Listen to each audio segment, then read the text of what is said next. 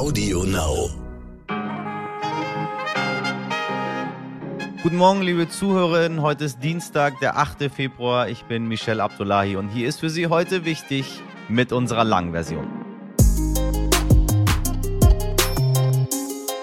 Ja, das Ende der Pandemie ist leider noch nicht gekommen, aber es gibt ein wenig Hoffnung, liebe HörerInnen. Der Krankheitsverlauf bei Omikron ist deutlich milder als bei Delta. Die Impfung schützt vor schweren Krankheitsverläufen und immer mehr Medikamente gegen das Coronavirus kommen auf den Markt. Über Anti-Corona-Pillen habe ich auch mit dem Virologen Professor Stefan Ludwig gesprochen. Vielleicht erinnern Sie sich noch an ihn aus unserer 200. Folge. Da ging es um den Ursprung von Corona und darum, was die Fledermäuse eigentlich maßgeblich damit zu tun haben. Professor Ludwig ist nicht nur Zoonosenexperte, ja, dieses Wort habe ich in der Jubiläumsfolge gelernt, sondern hat auf der Suche nach einem Antigrippe-Medikament einen Wirkstoff gegen Corona entdeckt. Zunächst für Sie das Wichtigste in aller Kürze. Aufrüstung. Deutschland schickt bis zu 350 SoldatInnen nach Litauen, um ein klares Signal an die Bündnispartner zu senden, so Verteidigungsministerin Christine Lamprecht. In der ehemaligen Sowjetrepublik sind bereits 500 BundeswehrsoldatInnen stationiert. Fortschritt. Immer mehr Frauen sitzen in DAX-Vorständen. Im letzten Jahr waren von allen neu berufenen Vorständen 42 Prozent weiblich. Insgesamt steigt der Frauenanteil bis April auf über 20 Prozent. Ein Erfolg, aber noch mit Luft nach oben. Und Drohung. Der Facebook-Konzern Meta warnt davor, Facebook und Instagram in der EU schließen zu müssen, wenn bestimmte Datenschutzvorschriften in der Europäischen Union verabschiedet werden. Es geht um die Übertragung von Daten europäischer Nutzer auf US-Server, für die es aktuell kein Abkommen mehr gibt. Für Meta ist die Übertragung vor allem für gezielte Werbung entscheidend. Der tropische Wirbelsturm Batsirai hat nach ersten Behördenschätzungen auf der von Afrikas Ostküste liegende Insel Madagaskar große Schäden angerichtet. Mindestens 20 Menschen kamen ums Leben, tausende Häuser stehen unter Wasser oder wurden komplett zerstört. Mindestens 55.000 Menschen wurden vorübergehend obdachlos. Auf Luftbildern, die die Welthungerhilfe vom Südwesten der Insel veröffentlichte, standen ganze Ortschaften und viele Ackerflächen unter Wasser. Erst die Benzinpreise und nun auch noch der Kaffee. Chibo erhöht zum zweiten Mal innerhalb von neun Monaten die Kaffeepreise. Je nach Sorte und Herkunftsland sollen die Verkaufspreise zum 21. Februar zwischen 50 Cent und 1,30 Euro je Pfund steigen, kündigte das Unternehmen nun an. Chibo gilt als einer der wichtigsten Taktgeber für die Preise im Handel. Hintergrund sind die Rohkaffeepreise, die um teilweise 50 Prozent gestiegen sind. Ab Mitte März sollte es eigentlich bundesweit für PflegerInnen eine einrichtungsbezogene Impfpflicht geben. Doch Bayern möchte da nicht mehr mitmachen, obwohl CDU und CSU den Beschluss dazu mitgetragen haben, schert Ministerpräsident Markus Söder nun aus. Söder kündigte an, es werde großzügigste Übergangsregelungen geben, was de facto zunächst einmal auf ein Aussetzen des Vollzugs hinausläuft. Aus der SPD gab es scharfe Kritik dazu. Insgesamt soll es in den Bundesländern schon bald leichte Lockerungen der Corona Corona-Maßnahmen geben, so plant Berlin und Brandenburg eine Aufhebung der 2G-Pflicht im Einzelhandel. Fast zwei Jahre nach der Corona-bedingten Schließung der australischen Grenzen dürfen ab dem 21. Februar erstmals wieder zweifach geimpfte Touristinnen aus aller Welt einreisen. Sie müssen doppelt geimpft sein, um nach Australien zu kommen. Das ist die Regel und es wird von jedem erwartet, sich daran zu halten, sagte Premierminister Scott Morrison am Montag. Bevor wir zu den Corona-Medikamenten kommen, schauen wir einmal nach Bremen. Dieses Bundesland gilt aktuell immer noch als Vorbild, was die Impfkampagne angeht. Mit einem richtigen Programm ist Bremen vorgeprescht. So wurden Mitarbeitende aus der Gastronomie gezielt in den Impfstellen eingebunden und so hat man von ihren Erfahrungen im Umgang mit Menschen profitiert. Mit 89 Prozent bei den Erstimpfungen ist Bremen aktuell Spitzenreiter. Zum Erfolg bei der Impfkampagne hat uns Lukas Fuhrmann, Pressesprecher der Hansestadt Bremen, Sprachnachrichten geschickt. Kern unseres Erfolgs in Bremen liegt sicherlich in der ganz direkten Ansprache aller Impfberechtigten. Das haben wir zu Beginn gemacht, als sehr wenig Impfstoff zur Verfügung stand. Wir haben die Priorisierung in Bremen sehr eng eingehalten, ganz bis zum Schluss aufrechterhalten. Und wir haben all jene, die impfberechtigt waren, direkt darüber informiert. Wir haben nach Alter gestaffelt allen Bremerinnen und Bremern eine Impfeinladung per Post zukommen lassen, wenn sie an der Reihe waren. Und zwar dann, wenn sie wirklich auch an der Reihe waren. Das heißt dann, wenn sie auch sicher ein Impfangebot innerhalb weniger Tage erhalten konnten. Das heißt, sie haben alle einen Brief bekommen, in dem ein Termincode drin war, mit dem sie sehr, sehr einfach über unser eigenes Callcenter einen Termin buchen konnten und das innerhalb von sieben bis zehn Tagen. Also wirklich sehr niedrigschwellige Impfangebote unterbreitet. Und nach Ende der Priorisierung, beziehungsweise sogar tatsächlich noch in der Priorisierung, sind wir weggegangen von den zentralen Anlaufstrukturen hin in die Stadtteile.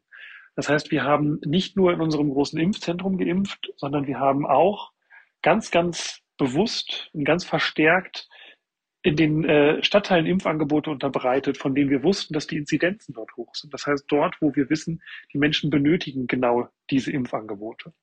Und ähm, das war ein großer Erfolg und das funktioniert bis heute sehr gut. Wir haben also in den Stadtteilen zuerst temporär auch kleine Impfzentren eröffnet, die wir inzwischen in Impfstellen auch umgewandelt haben. Das heißt, verstetigt haben und in den Stadtteilen Impfangebote machen. Wir haben aber auch Impftrucks, also ausgebaute Sattelschlepper ähm, und mobile Teams in die Stadtteile geschickt und schicken sie bis heute dorthin. Wir arbeiten dort zusammen ganz intensiv mit Strukturen vor Ort, weil wir genau auch wissen, ein Impfangebot alleine reicht nicht sondern es muss zusätzlich eben auch die Information und die Aufklärung geben. Und das alles mehrsprachig, direkt vor Ort bei den Leuten, also niedrigschwellig, am besten vor der Haustür muss ich mich impfen lassen können, muss aufgeklärt werden können, direkt vor der Haustür. Natürlich am besten durch Leute, die ich kenne, denen ich vertraue. Es ist nicht immer diese staatliche Hand, die darüber schwebt und ähm, sagt, dass ich mich impfen lassen soll, sondern es sind Leute, die ich kenne, mit denen ich zusammenarbeite, auch meinem persönlichen Umfeld, denen ich vertraue. Kern ist also die direkte Ansprache auch durch Multiplikatorinnen und Multiplikatoren gewesen. Die Impfquote der zweimal Geimpften liegt aktuell bei 87 Prozent. Welchen Wert streben Sie noch an? Uns ist vor allem der Blick natürlich wichtig ähm, in die besonders vulnerablen Personengruppen. Und da sehen wir in der Personengruppe 60 plus, also bei den Älteren, in Bremen schon eine sehr gute Impfquote, aber eben auch noch einige Lücken. Da sehen wir mit Blick in die Pflegeeinrichtungen und in die Krankenhäuser ebenfalls teilweise noch Lücken. Gerade in den Pflegeeinrichtungen gibt es die auch bei den Beschäftigten. Das heißt, wir lassen mit unseren Impfanstrengungen gerade auf gar keinen Fall nach. Ganz konkret sind wir in den vergangenen Wochen nochmals, also zum wiederholten Male, auf alle Pflegeeinrichtungen zugegangen, entsenden nochmal in alle Pflegeeinrichtungen unsere mobilen Teams, die sowohl bei Beschäftigten als aber auch bei Bewohnerinnen und Bewohnern Erstimpfungen, Zweitimpfungen, Drittimpfungen und jetzt auch Viertimpfungen anbieten und durchführen. Ähm, da lassen wir auf gar keinen Fall nach oder locker. Das ziehen wir weiter durch. Uns ist es wichtig, hier die Impfquote weiter zu steigern.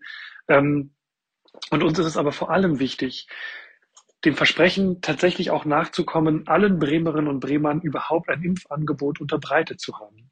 Und diesen Satz nicht nur zu sagen, sondern ihn tatsächlich auch mit Leben zu füllen. Das heißt, wir gehen weiter in die Stadtteile, wir gehen weiter ganz niedrigschwellig auf die Leute zu, machen nicht nur ein formales Impfangebot, sondern informieren und klären auch auf darüber, was das überhaupt heißt. Was ist die Impfung? Warum ist die Impfung wichtig? Was bringt sie mir? Was bringt sie vielleicht meinem Umfeld? Was bringt sie uns als Gesellschaft? Und das setzen wir fort und ähm, hören so schnell damit nicht auf. Die Zahl, die am Ende dabei herauskommt, spielt gar keine so große Rolle, wenn sie denn hoch genug ist. Ähm, und auch wenn wir hier äh, über die 90 Prozent gelangt sind, werden wir weitermachen. Das ist gar keine Frage, weil wir merken es immer noch jeden Tag. Gibt es einige Dutzend, manchmal einige hundert Erstimpfungen, die wir in Bremen durchführen.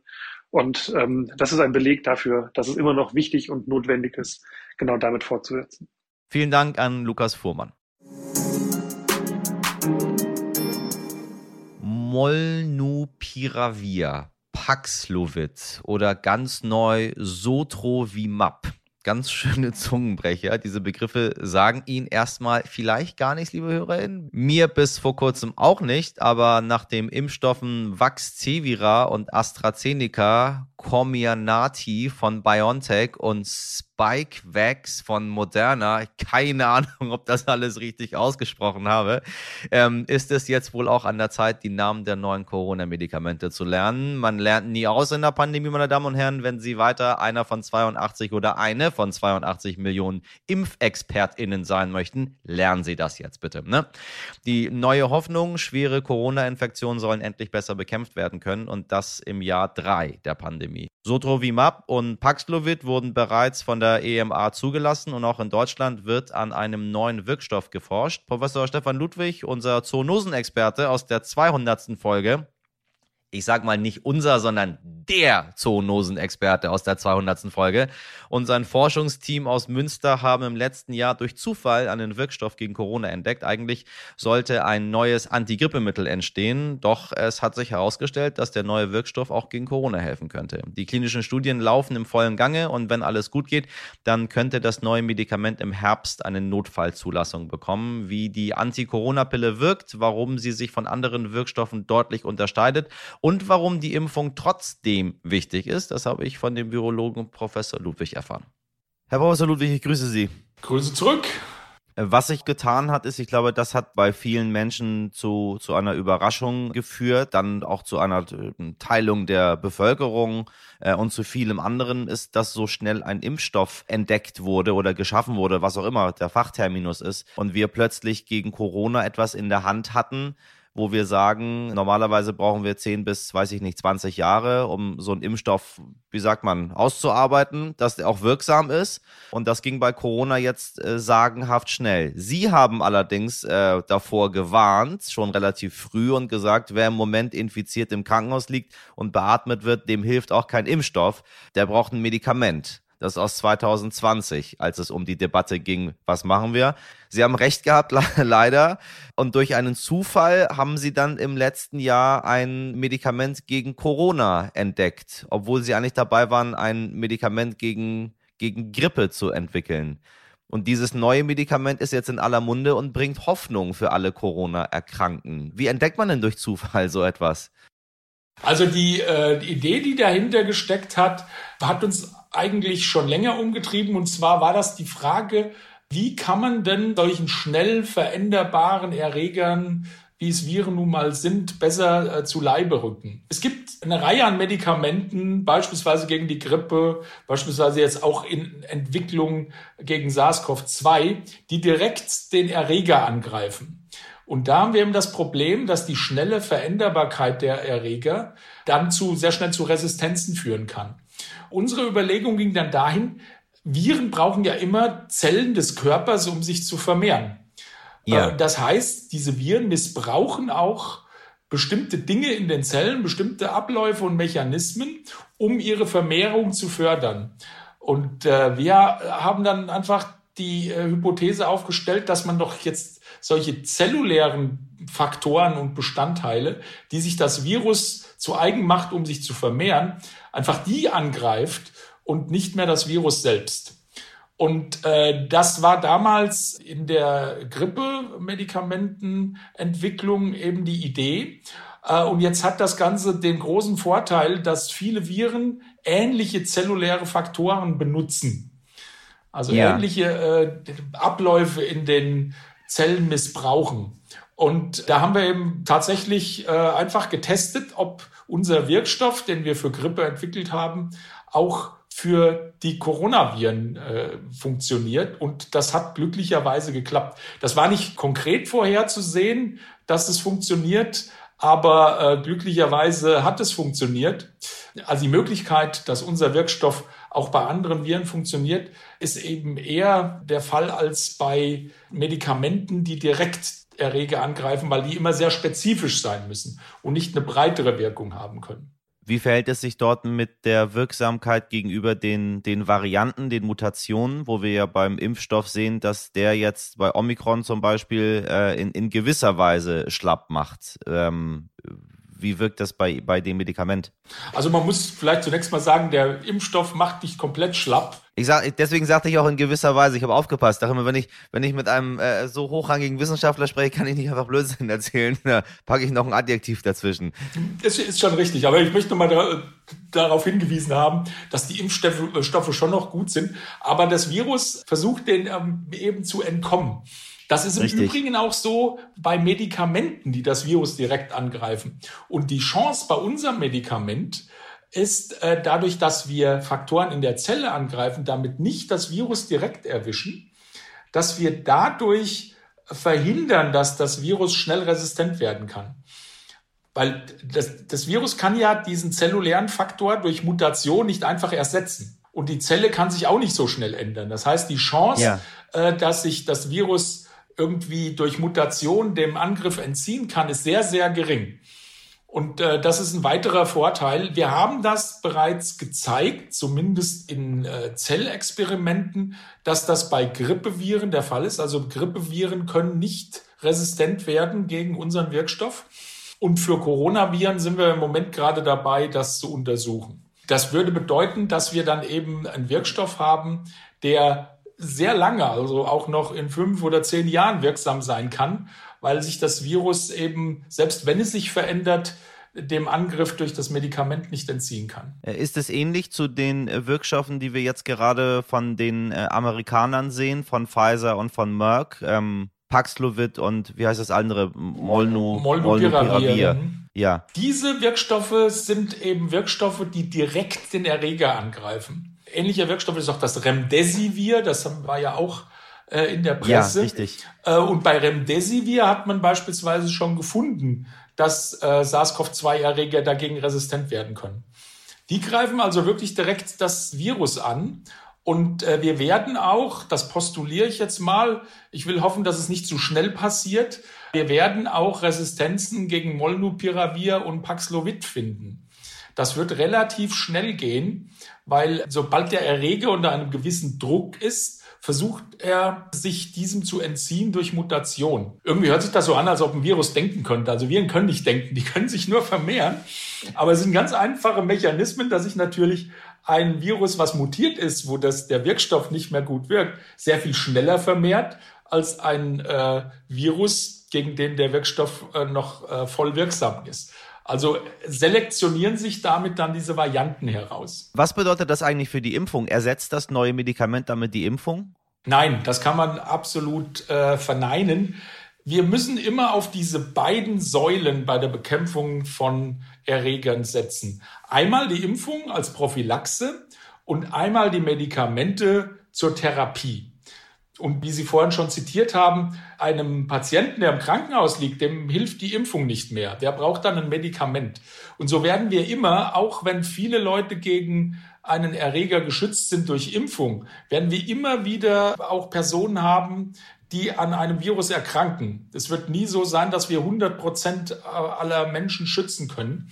Und für die brauchen wir dann das Medikament. Und wenn diese beiden Säulen gut funktionieren, wenn wir einen guten Impfstoff haben und ein gutes antivirales Medikament, dann hat man sowas wie einen pandemischen Aus Ausbruch sehr gut im Griff. Also das heißt, Sie plädieren quasi für einen, für einen Umbruch dass wir uns nicht äh, nur auf Impfen konzentrieren, was wir jetzt sehr stark gemacht haben im Laufe der, der letzten zwei Jahre, sondern auch das Medikament parallel mitentwickeln. Dass wir, dass wir zweigleisig fahren, um anzugreifen. Das sollten wir auf jeden Fall tun. Das wird auch getan. Es sieht jetzt nach außen immer so ein bisschen aus, als, als würde man sich hauptsächlich auf die Impfung konzentrieren. Das ist deswegen der Fall, weil der Impfstoff wirklich sehr schnell bereitstand.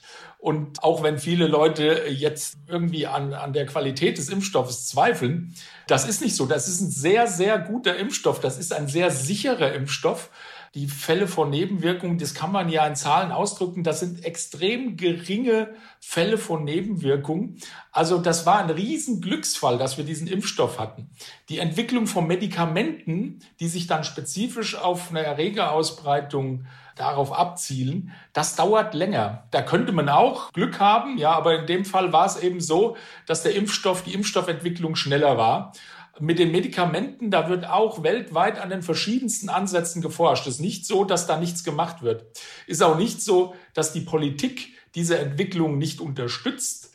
Also äh, ja. wir haben für unseren Wirkstoff äh, mit unserer Ausgründung auch mehrere Millionen bekommen vom BMBF für die Entwicklung, für die klinische Studie.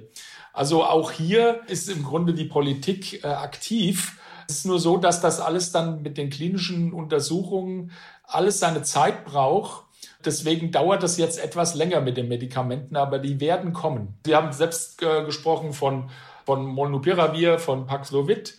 Äh, es werden auch noch weitere Ansätze kommen. Das ist auch gut so, dass wir dann auch auf mehreren Beinen stehen. Und wir hoffen, dass unser Wirkstoff mit seinem besonderen Wirkprofil da eine, eine wichtige Rolle auch spielen kann in der Familie der Wirkstoffe, die dann gegen SARS-CoV-2 mal zur Verfügung stehen werden. Und was ist das, eine Tablette, die ich nehme oder, oder wie schaut das aus? Genau, das, das wäre dann eine, eine Tablette. Das heißt im Akademikerdeutsch oral verfügbar. Also man kann es schlucken.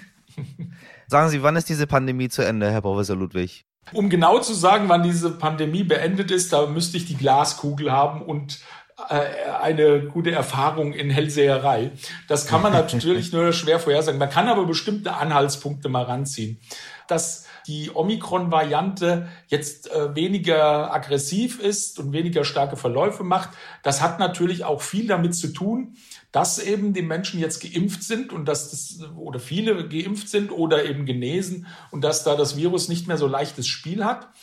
Und es gibt gute Hoffnung, dass wir mit Omikron in einer Phase sind, wo es dann in die sogenannte endemische Lage geht. Das SARS-CoV-2-Virus ist dann nicht weg. Infektionen sind dann auch nicht weg. Aber wir haben so eine Situation wie beispielsweise bei der Grippe, die jährlich auftaucht gegen die man sich auch impfen lassen kann, gegen die auch immer wieder ein Impfstoff angepasst werden muss.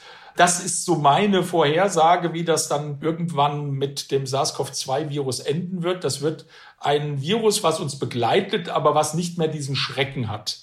Es ist zu hoffen, dass die Omikron-Variante jetzt schon der erste Schritt auf diesem Weg ist, und dass wir vielleicht schon im nächsten Winter in eine Lage kommen, wo das äh, mit den Intensivstationen und so alles nicht mehr so schlimm ist. Das wäre zu hoffen. Eins möchte ich aber noch äh, ganz klar sagen. Wir wären wahrscheinlich in Deutschland schon in dieser Situation und hätten in diesem Winter nicht diese riesige Zahl an Ausbrüchen gehabt, wenn sich im letzten Sommer und Herbst mehr Leute hätten impfen lassen. Und das ist keine Klugscheißerei hier, sondern das Robert Koch Institut hat äh, im letzten Sommer schon Berechnungen angestellt, wie ja. der Verlauf der äh, Pandemie mit den Fallzahlen und den Hospitalisierungszahlen aussehen wird bei bestimmten Prozentzahlen von Durchimpfung, bei bestimmten Durchimpfungsraten. Und man hat da sehr, sehr optimistisch als schlechtesten Wert 75 Prozent angesetzt. Wir waren ja. aber viel, viel geringer. Und entsprechend schlägt das, was wir jetzt gesehen haben an Entwicklung über den Winter, sämtliche vorausberechneten Kurven, weil wir eben eine viel schlechtere Durchimpfung hatten. Also alle die, die sich noch nicht haben impfen lassen, sollten wirklich das ernst nehmen. Die Impfung ist ein Game äh, Changer, also ganz bestimmt. Und es ist jetzt auf aller Welt klar, dass hohe Durchimpfungsraten dazu führen, dass die äh, Infektion ihren Schrecken verliert. Da braucht man auch nicht zu diskutieren. Das ist wissenschaftlich erwiesen. Und so wäre das jetzt so ein Aufruf an all die, die sich noch nicht haben impfen lassen, dass die jetzt dann auch zur Impfung gehen. Und unser Medikament können sie dann danach nehmen. Ich danke Ihnen für Ihre Einschätzung, Professor Ludwig. Vielen Dank auch. Sie haben Professor Ludwig gehört. Lassen Sie sich trotzdem impfen. Idiotin des Tages.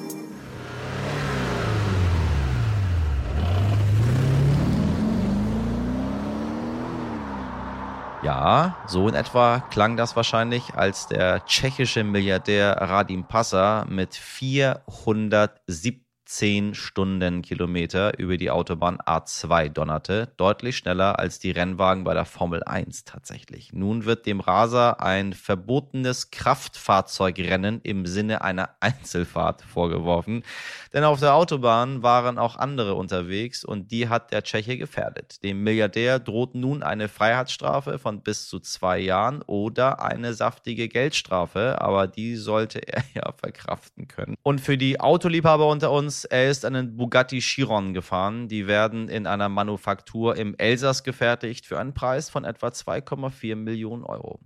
Übrigens, der Mann wurde nicht etwa geblitzt, Nein, er hat sein Video einfach selbst ganz stolz bei YouTube hochgeladen. Erst so kamen die Behörden auf ihn. Also wissen Sie was? 417 km/h müssen es überhaupt nicht sein. Sie wissen ja, ich bin hier gerade äh, an der amerikanischen und kanadischen Westküste unterwegs. Hier fährt man weiß ich nicht, zwischen 90 km/h und wenn es richtig hochkommt, vielleicht auch mal 115 oder 120. Und ich finde das ganz fantastisch. Ich bin selten so angenehm durch die Gegend gefahren, mit so viel Ruhe. Niemand muss überholen, niemand muss hupen, auch nicht die Lichthupe, keine Finger, kein Scheibenwischer, kein Vogel, kein gar nichts. Alle Menschen sind sehr entspannt. Sie sehen, hier ist jemand sehr, sehr für das Tempolimit. Und mit 120 wäre ich glücklich.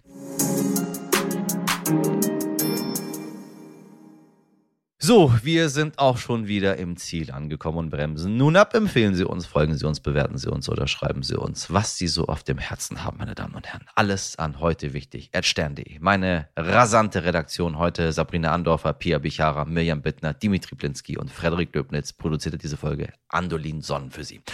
So, und jetzt Abfahrt. Starten Sie gut in den Tag, machen Sie was draus. Wir hören uns morgen wieder. Ihr Michel Abdullahi.